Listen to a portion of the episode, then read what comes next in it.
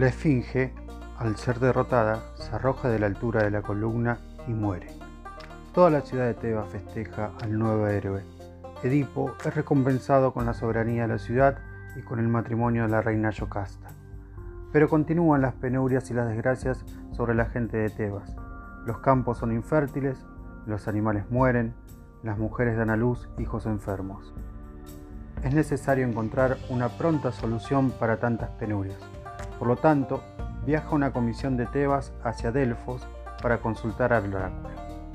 Al regresar, esta comisión se presenta ante el rey Edipo y les dice que mientras no haya castigo para el asesino del rey Layos, las penurias sobre la ciudad continuarán. Edipo piensa que su obligación como rey es solucionar estas desgracias, por lo tanto se pone en una exhaustiva búsqueda para encontrar al asesino de Layos. Piensa en hablar con el único sobreviviente que hubo de dicho asesinato. Para ese momento, entra en el palacio un mensajero de la ciudad de Corinto. Es portador de malas noticias para Edipo. Le cuenta a él y a Yocasta que sus padres, los reyes de Corinto, habían muerto. Una especie de mezcla de dolor y alegría entra en el cuerpo de Edipo. Tristeza por la muerte de sus padres, pero alivio porque ya no se podría cumplir esa trágica profecía en la cual le había dicho el oráculo. El mensajero, antes de retirarse, le dice que tiene una verdad para contarle, que él había sido adoptado, que había sido abandonado y por la gracia de un pastor fue entregado hacia los reyes de la ciudad de Corinto. El rey, completamente consternado, hace llamar al pastor de Layos para que diga si esto era cierto.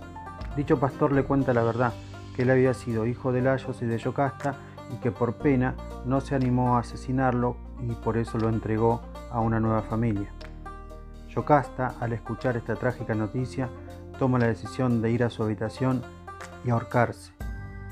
Edipo entra en una locura absoluta, saca su alfiler de su túnica y se revienta los ojos. La trágica profecía fue cumplida. Era el asesino de su padre y el esposo de su madre. Completamente ciego, abandona la ciudad. Sus propios hijos, al enterarse de la noticia, lo aborrecen y comienzan en una guerra fratricida para quedarse con el trono. Ambos hermanos, junto a Edipo, con el tiempo morirán sin dejar descendencia. Así finaliza la historia trágica de Edipo a destiempo, escrita por el filósofo griego Sófocles.